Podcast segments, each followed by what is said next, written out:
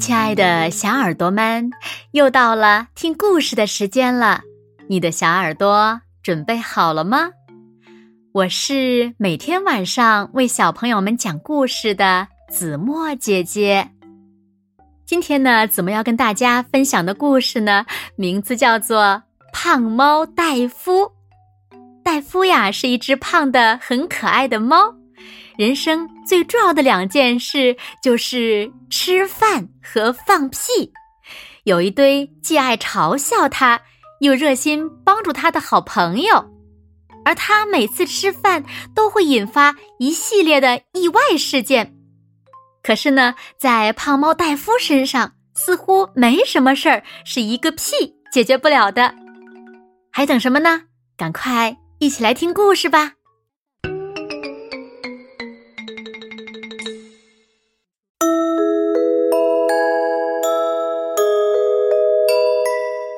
戴夫长得又胖又可爱，他的食量也很大，喵喵喵，好吃，嗯，好吃，嗯嗯嗯，好吃。戴夫吃完一顿丰盛的早餐，准备到外面去晒太阳。他先把脑袋挤过猫洞，紧接着把两只爪子伸出去，然后就不动了。戴夫他卡住了，嘿，戴夫！小虫子一边打招呼，一边在心里暗笑：“你肯定猜不到戴夫怎么啦？”小虫子悄悄地对小狗说：“汪，怎么了？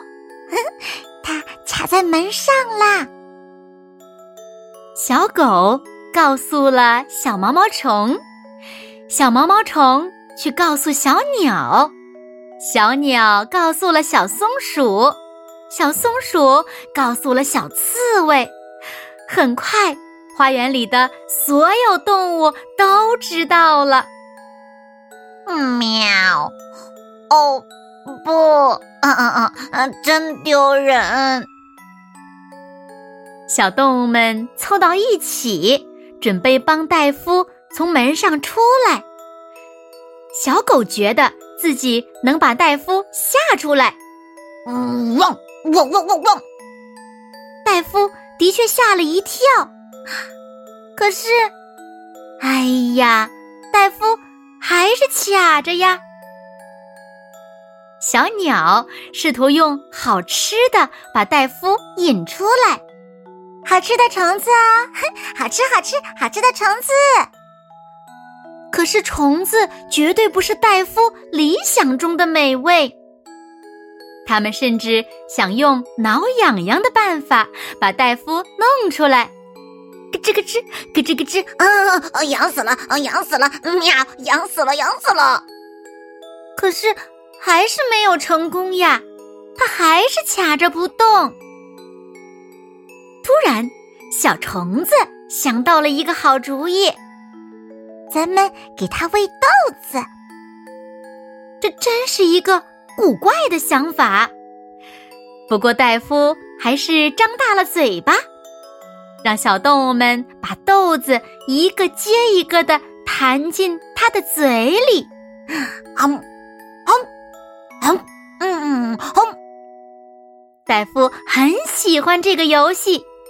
戴夫吃了许多豆子，啊，嗯，又吃了更多豆子，嗯，嗯嗯嗯，还在继续吃，直到戴夫抖了抖，地也抖了抖，一件大事马上就要发生了，五、四、三、二。一，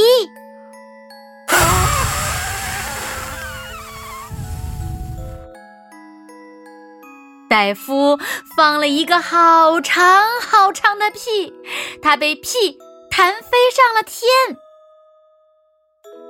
唉，这下子戴夫要走很久才能到家。等他终于回到家的时候，哈哈。这个小家伙他又饿了。